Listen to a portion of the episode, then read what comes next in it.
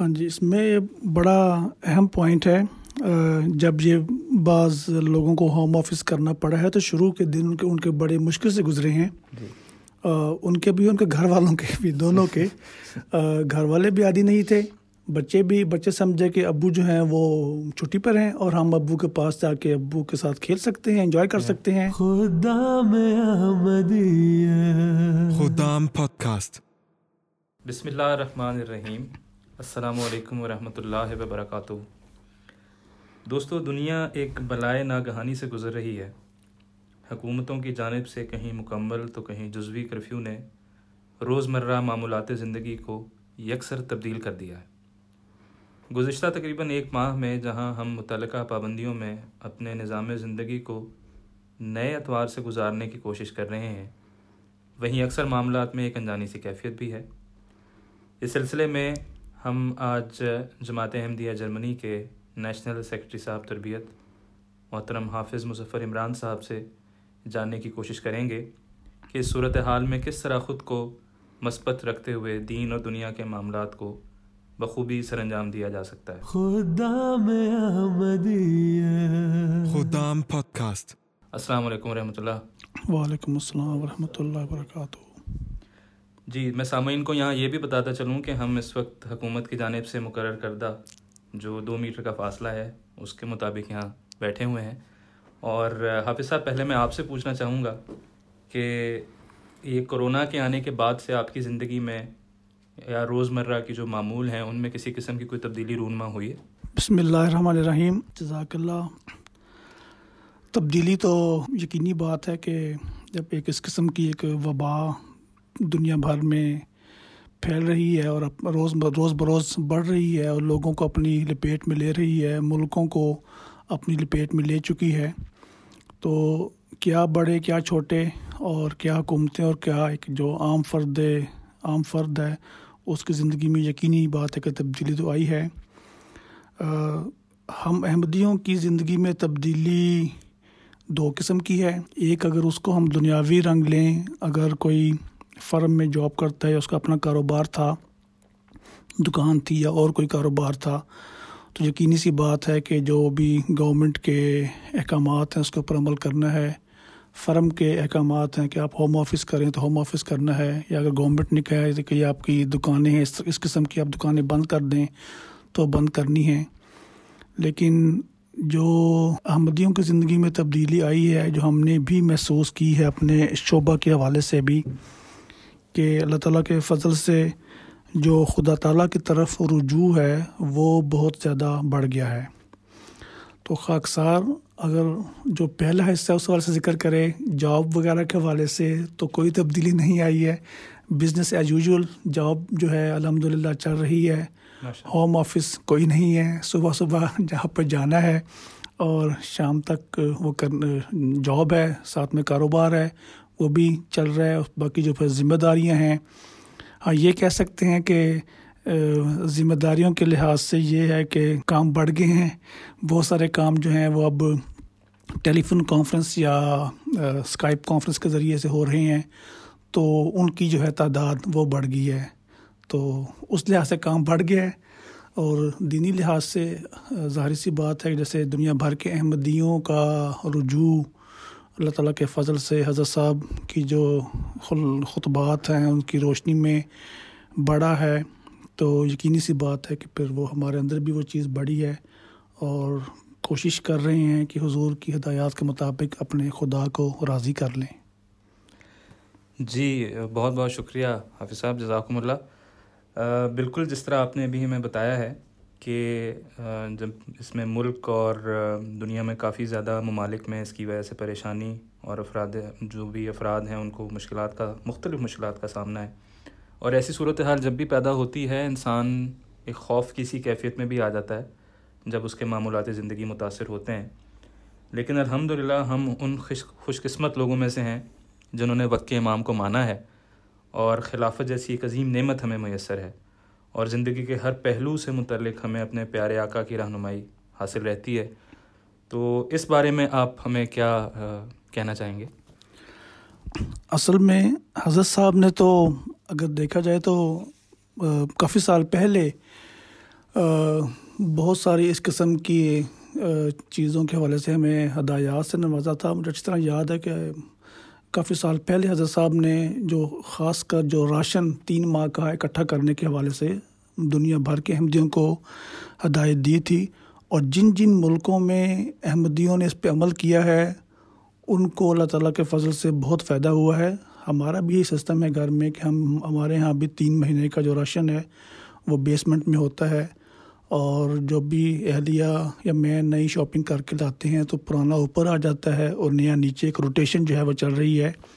تو جب یہ سلسلہ بھی شروع ہوا تو دنیا نے دیکھا کہ دنیا کی ہر دکان پہ ایک جیسے کہتے ہیں نا کہ ایمرجنسی شاپنگ لوگوں نے کی اور انتہائی بے چینی لوگوں میں دکھائی دی۔ تو کئی احمدیوں سے بات بھی ہوئی تو بہت سارے احمدی بھائی جو ہیں مطلب بڑے ریلیکس تھے۔ کوئی مسئلہ نہیں ہے، گھر میں سامان پڑا ہوا ہے، تین ماہ، دو ماہ کا راشن پڑا ہوا ہے، کیا ہوگا؟ کچھ نہیں ہوگا۔ تو بات یہ ہے کہ جب اللہ تعالیٰ کا اتنا فضل ہے، اللہ تعالیٰ نے ہمیں خلافت جیسی نعمت سے نوازا ہوا ہے اور حضور بہت پہلے سے ہی ان امور کی طرف توجہ بھی دلا رہے ہیں۔ تو اس حوالے سے جو خاص کر کرونا کے حوالے سے بات کی جائے تو حضرت صاحب نے بہت شروع ہی میں خاص کر جو ہومیوپیتھی میڈیسنز ہیں، ان کی ہدایت دی۔ اور دنیا بھر کے احمدیوں نے اس کو استعمال کرنا شروع شروع کر دیا۔ اور پھر حضرت صاحب نے ساتھ ہی ساتھ حضور نے جو سوشل ڈسٹنس ہے جو اس کی ہدایات پھر کیا کہہ لیں کہ ہاتھوں کی صفائی اور گھر کی صفائی کے حوالے سے ہدایات پھر جیسے جیسے گورنمنٹ کی طرف سے بعض ریسٹرکشنس لگیں جی۔ تو حضور کی طرف سے بھی اس حوالے سے رہنمائی آتی گئی۔ اور میں سمجھتا ہوں شاید مسلمانوں میں واحد جماعت ہوگی کہ کبھی بھی کسی بھی ملک میں گورنمنٹ کے ساتھ بھی کوئی اس قسم کا ایشو جو ہے وہ نہیں اٹھا. اگر گورنمنٹ نے کہا ہے کہ آپ نے نمازیں نہیں پڑھنی تو کوئی مسئلہ نہیں. ہم مسجد میں نماز نہیں پڑھیں گے، ہم اپنے گھر میں نمازیں پڑھ لیں گے، کیونکہ اللہ تعالیٰ نے تو ویسے ہی مسلمانوں کے لیے پوری زمین کو، پوری دنیا کو ہی جو ہے وہ نماز کی جو کیا کہہ لیں کہ جو جو جگہ ہے وہ قرار دیا ہوا ہے۔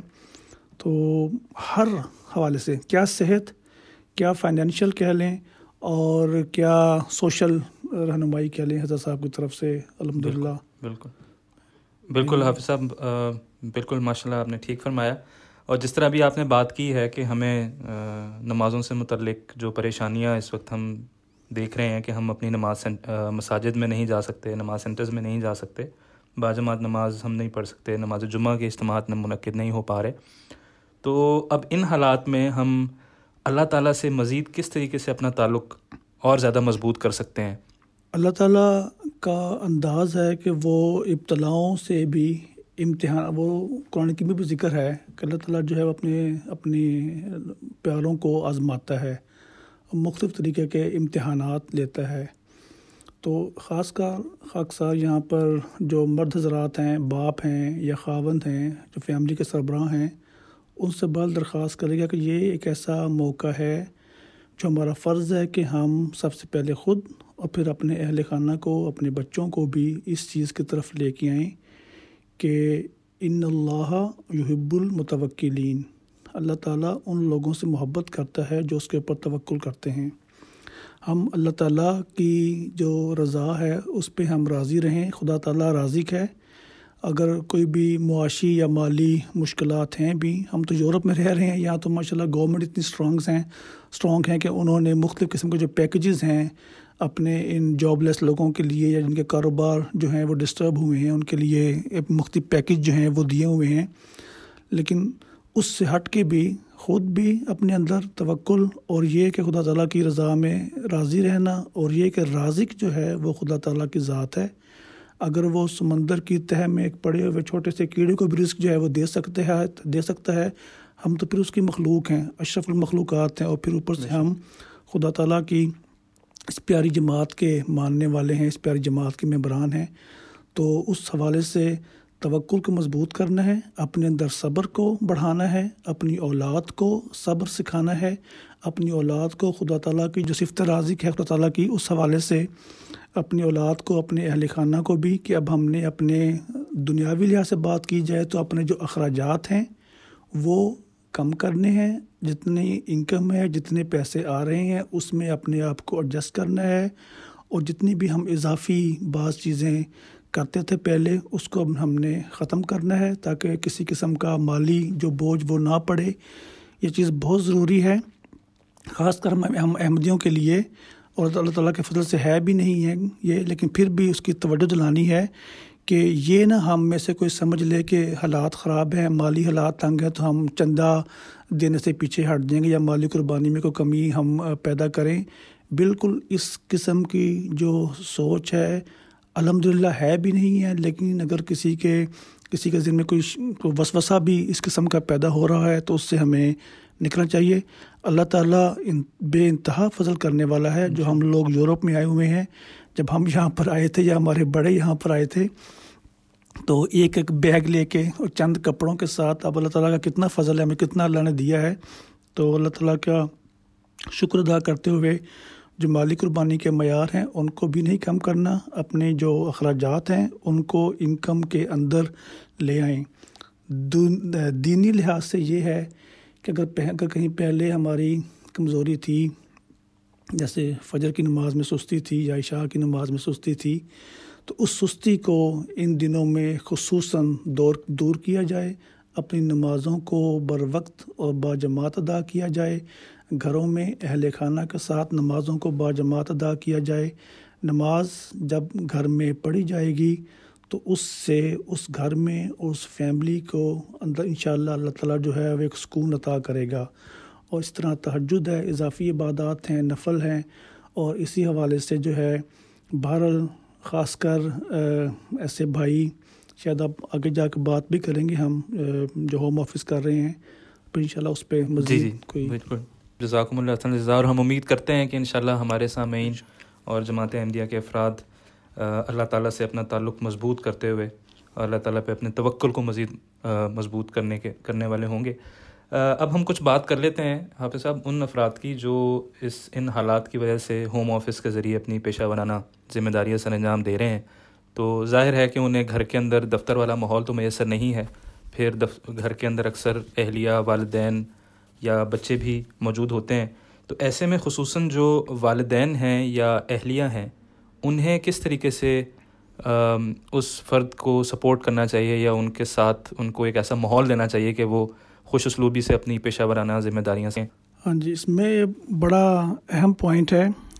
جب یہ بعض لوگوں کو ہوم آفس کرنا پڑا ہے تو شروع کے دن ان کے ان کے بڑے مشکل سے گزرے ہیں۔ جی۔ ان کے بھی ان کے گھر والوں کے بھی دونوں کے گھر والے بھی عادی نہیں تھے۔ بچے بھی بچے سمجھے کہ ابو جو ہیں وہ چھٹی پر ہیں اور ہم ابو کے پاس جا کے ابو کے ساتھ کھیل سکتے ہیں انجوائے کر سکتے ہیں۔ اور ابو جو ہیں وہ ان کو ان کی جاب ہے مطلب ہیز ٹو بھی مطلب ان کا انہوں نے ٹوینٹی جو بھی آٹھ یا نائن آورز ہیں وہ لیپ ٹاپ کے سامنے جو انہوں نے وہ حاضر رہنا ہے کام کرنا ہے۔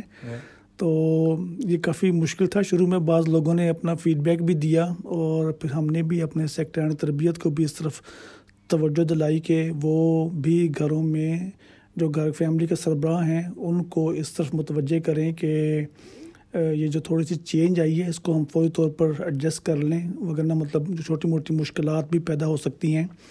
تو بڑی سمپل سی بات ہے ایک اس میں ہے تھوڑی سی چیز وہ تھوڑا سا مرد کو سمجھنا پڑے گا اکثر بعد میں اس کا ذکر کر دے گا۔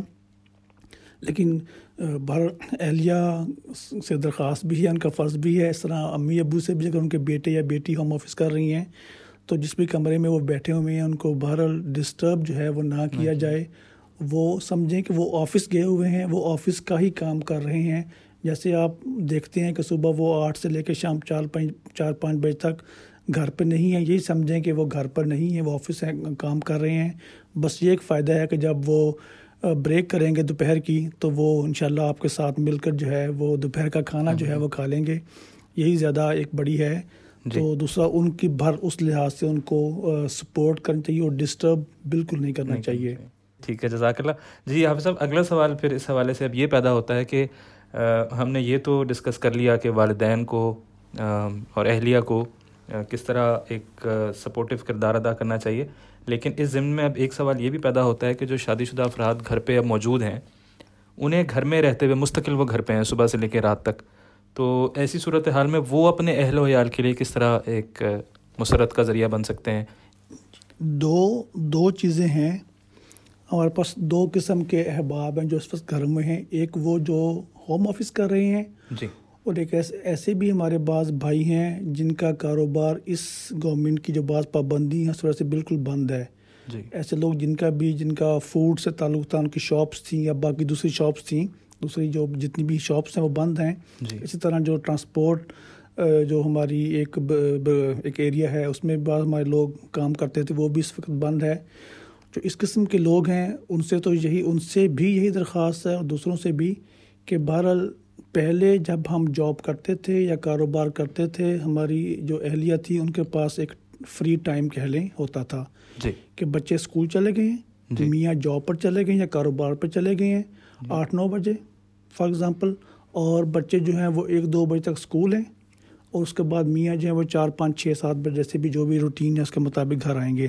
تو ان کے پاس ایک فری ٹائم تھا۔ اب وہ فری ٹائم نہیں ہے ان کے پاس. اب میاں اور بچے دونوں ٹوینٹی فور آورس گھر پر ہیں. تو بہرحال جو میاں ہیں ان جو خاوند ہیں ان سے بھاری درخواست ہے کہ وہ گھر کے کاموں میں لازمی جو ہے اپنی اہلیہ کی مدد کریں اور صفائی کے حوالے سے جو ہے گھر کے چھوٹے موٹے کام ہیں باتھ روم کی صفائی ہے گھر میں انسان چھوٹا موٹا جو ہوور ہے وہ لگا لیتا ہے مدد کر دیتا ہے اہلیہ کی بچوں کو بچوں کا جو ہوم ورک ہے اس میں اس میں ان کی ہیلپ ہو جائے۔ بچوں کو قاعدہ پڑھانا ہے کسی کو قرآن پڑھانا ہے کسی کے ساتھ دینی معلومات گو تھرو ہونی ہے کسی کے ساتھ کچھ چیز کرنی ہے۔ تو یہ نہ ہو کہ بچوں کو بھی یہ تاثر مل جائے کہ مطلب ہماری ہالیڈیز ہیں اور ہم نے اب صرف انجوائے کرنا ہے۔ جب مرضی سوئیں جب مرضی اٹھیں جو مرضی ویڈیو گیمز کھیلیں یا ٹی وی دیکھیں کارٹونز دیکھیں تو جو ایک روٹین تھی پہلے والی اسی کو ہی برقرار رکھنے کی کوشش کریں۔ پڑھائی بھی کریں۔ تو تھوڑا بہت انہوں نے چیزیں دیکھنی ہیں وہ بھی دیکھیں لیکن باپ جو ہے وہ اس حوالے سے مدد کریں۔ اور جو دوسرے بھائی ہیں جو ہوم آفس کر رہے ہیں اور ان کی اہلیہ جو ہے وہ بچوں کو ظاہری بات ہے ٹوئنٹی فور آورز اب انہوں نے سنبھالنا ہے۔ اور اس کو بھی اگر مطلب وہ بھی اگر جاب کے بعد کوشش کریں کہ جو گھر کے چھوٹے موٹے کام ہیں اس میں جو ہے وہ بیوی کی مدد کریں بچوں کی خاص کر بچوں کی تربیت کے حوالے سے بچوں کے ہوم ورک کے حوالے سے اور باقی چیزیں انسان مدد کر سکتا ہے۔ تو بھر آفس جانا وہ اور چیز ہے انسان گھر بیٹھا ہو تو اس میں انسان کچھ نہ کچھ اس حوالے سے مدد جو ہے وہ کر سکتا ہے کرنی جی۔ چاہیے۔ بالکل ٹھیک جزاک اللہ۔ حافظ صاحب ایک اور اسی سلسلے میں مختصراً آپ سے ہم رہنمائی لینا چاہیں گے کہ آج کل آپ نے دیکھا ہے کہ سوشل میڈیا کا استعمال بہت زیادہ ہو چکا ہے اور سوشل میڈیا بہت زیادہ ہر کسی کے موبائل فون پر اویلیبل ہے۔ تو اس میں سے کیا ہم اس ان سوشل میڈیا کا کوئی مثبت استعمال کر سکتے ہیں؟ تو اس بارے میں بتائیے اور اس کے لغو جو پہلو ہیں ان سے کس طرح بچا جا سکتا ہے؟ سب سے پہلے تو یہ کہ رہنمائی تو ہم لیتے ہیں حضرت صاحب سے۔ جی جی۔ ٹھیک ہے نا؟ ہماری کیا مجال ہم تو کی خاک جی، کے برابر نہیں ہے۔ پاؤں کی خاک کے برابر بھی نہیں ہے حضرت صاحب نے اس حوالے سے اگر میں غلط نہیں ہوں تو اپنے خلافت کے ابتدا ہی سے حضور نے متعدد خطبات متعدد سوال و جواب کی محافل جو بچوں بچیوں کے ساتھ واقفات واقفین لوگوں کے ساتھ ہوتی رہی ہیں اس میں حضور رہنمائی فرماتے رہے ہیں اور ہمیشہ حضور جو ہے جو بھی نئی چیز آئی ہے حضور جس کا نگیٹو استعمال سے انسان جو ہے وہ خدا تعالیٰ سے دور ہو سکتا ہے حضور نے اس کو فوری طور پر شروع میں اگر آپ فیس بک لیں ٹک ٹک ٹاک لیں یا جو ابھی جو فورٹ نائٹ جیسی گیمز کے متعلق جی۔ حضور نے ہدایات دی ہیں مطلب اس سے زیادہ دنیا کا کون سا رہنما ہے جو اپنے ماننے والوں کو جدید میڈیا کے فوائد اور نقصانات سے فوائد بتاتے ہیں اور نقصانات سے آگاہ کرتے ہیں؟ تو ان ہدایات کو بل ہمیں سامنے رکھنا چاہیے۔ وہی بات خاصا کر رہا تھا کہ اگر والدین والد صاحب جو اب جاب یا کاروبار کی وجہ سے گھر پر ہیں جی۔ اگر وہ خود بھی یوٹیوب پہ سارا دن بیٹھے رہیں گے تو پھر بچوں کو نہ وہ قاعدہ پڑھا سکتے ہیں نہ قرآن نہ کچھ چیز ان کو کچھ ٹریننگ نہیں دے سکتے۔ بالکل۔ اس لیے بہت ضروری ہے کہ وہ گھر میں نمونہ بنے اور بچوں کی جو ہے اس حوالے سے مدد کی جائے کہ ان چیزوں پر زیادہ ہوم ورک ہے دین کا دین کا علم ہے اطفال کلاسز ہیں ماشاء اللہ جی۔ اکثر جماعتوں میں مربیان نے کلاسز شروع کی ہوئی ہیں۔ مربیان نے بعض جماعتوں میں مغرب یا عشاء کے بعد جو ہے دس کا سلسلہ شروع کیا ہوا ہے۔ بعض جگہ پر قرآن کلاسز جو ہیں وہ ٹیلی فون کانفرنس کے ذریعے سے جو ہے وہ شروع ہوئی ہیں۔ تو اس میں اس طرح واقفین نو کی کلاسز جو ہیں وہ جو سیکٹریان وقف نو ہیں وہ ماشاء اللہ ٹیلی فون کانفرنس کے اوپر جو ہے وہ مختلف کلاسز لے رہے ہیں۔ تو اس میں بچوں کو شامل کریں گے۔ جی۔ اور پھر جو ان کی اسپورٹس ہے ان کے ساتھ جاگنگ کرنی ہے واک کرنی ہے فریش ایئر جو ہے وہ لینی ہے جس میں حضور نے فرمایا کہ سیر کے لیے جو ہے انسان کو جانا چاہیے۔ تو وہ کرنی ہے تو جب آٹومیٹکلی آپ کا شیڈول اتنا ٹف ہوگا تو۔ بہت ٹائم کم بچے گا اس قسم کی چیزوں کے لیے۔ تو وہ اگر تھوڑی بہت جو ہے وہ اس کو مطلب ٹائم کم بچتا ہے تو لیکن یہی بات ہے کہ بزی جو ہے وہ رکھا جائے۔ وگرنہ بہت مشکلات ہوگی والدین کو۔ اور سب سے بڑی بات یہ ہے جیسے حضور نے شروع میں فرمایا تھا نیند پوری کریں۔ بالکل۔ نمبر ایک۔ نمبر دو بر وقت سوئیں۔ بر وقت سوئیں کیوں؟ تاکہ صبح فجر پہ اٹھا جا سکے۔ اگر نیند نہیں پوری ہوگی تو جو امیون سسٹم ہے انسان کا وہ اسٹرانگ نہیں ہوگا۔ اس میں حضور نے بڑی رہنمائی فرمائی تھی نیند کے حوالے سے۔ بڑی گہری مطلب یہ جی، بات جی، ہے۔ جی اس کو بر اس کے اوپر عمل کرنا چاہیے۔ جزاکم اللہ۔ بالکل اس حوالے سے ہماری اطفال کلاسز بھی جاری ہیں۔ آن لائن پلیٹ فارمز کے ذریعے اجلاسات بھی ہو رہے ہیں۔ اور جیسا حافظ صاحب نے بھی ہمیں توجہ دلائی ہے کہ مربیان کرام بھی مختلف ذرائع سے درس و تدریس کا عمل جاری رکھے ہوئے ہیں۔ تو انشاءاللہ احباب جماعت اگر چاہیں تو ان تمام جو یہ پلیٹ فارمز اویلیبل ہیں، ان کا استفادہ کر سکتے ہیں۔ آخر میں ہم بات کریں گے صفائی سے متعلق۔ حضور اقدس نے بھی اپنے گزشتہ خطبے میں ایک بار پھر ہمیں صفائی اور گھر کی صفائی اور جسم کی صفائی کی طرف توجہ دلائی ہے۔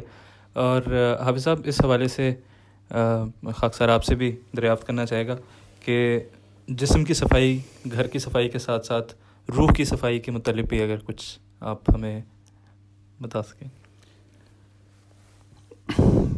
انسان کے جتنے اخلاق انسان کے اچھے ہوں گے تو اس کا اثر انسان کی روح کے اوپر پڑتا ہے۔ جی۔ اتنا ہی اس کی جو روح ہے اس کے اخلاق بھی اچھے ہوں گے۔ حضرت صاحب نے ابھی چند جو حضور کی کلاسز ہوتی ہیں اس میں حضور نے ایک شخص نے جب ایک سوال کیا تھا نماز کے حوالے سے عبادات کے حوالے سے تو حضور نے بڑی تفصیل سے اس کا جواب دیتے ہوئے فرمایا تھا کہ عبادت صرف نماز پڑھنے کا نام نہیں ہے۔ بالکل۔ اور حضور نے جو مختلف جو پھر عبادات کی تشریح کی حضور نے جس میں جتنی بھی مورالٹ مورل ڈیوٹیز ہیں انسان کی اپنے قریبی عزیز و قارب ہیں اپنے دوست احباب ہیں اور باقی پھر انسان جہاں رہتا ہے وہ لوگ ہیں کہ کہ کس طرح انسان نے ہر ایک کے ساتھ حسن اخلاق سے اور حسن سلوک جو ہے اس سے پیش آنا ہے۔ جی۔ تو اخلاق انسان کے جس قدر بہتر ہوں گے اتنا ہی انسان کی جو روح ہے وہ صاف ہوگی بہتر ہوگی۔ محترم حافظ صاحب آپ کا بہت بہت شکریہ۔ جزاکم اللہ اصل جزا آپ نے اپنا قیمتی وقت ہمیں دیا۔ اور موجودہ حالات کے دوران عمل کیسا ہونا چاہیے اس حوالے سے آپ کے ساتھ مفید گفتگو ہوئی ہے۔ میں امید کرتا ہوں کہ ہماری یہ گفتگو انشاءاللہ سامعین کو بھی پسند آئے گی۔ اور آخر میں اللہ تعالیٰ سے یہی دعا ہے کہ وہ ہمیں اس بیماری کے بد اثرات سے محفوظ رکھے اور ہمیں حضور اقتص کے ارشادات پر عمل کرتے ہوئے اپنے روزمرہ معمولات زندگی کو ان ارشادات کی روشنی میں گزارنے کی توفیق عطا فرمائے۔ آمین۔ السلام علیکم ورحمۃ اللہ وبرکاتہ۔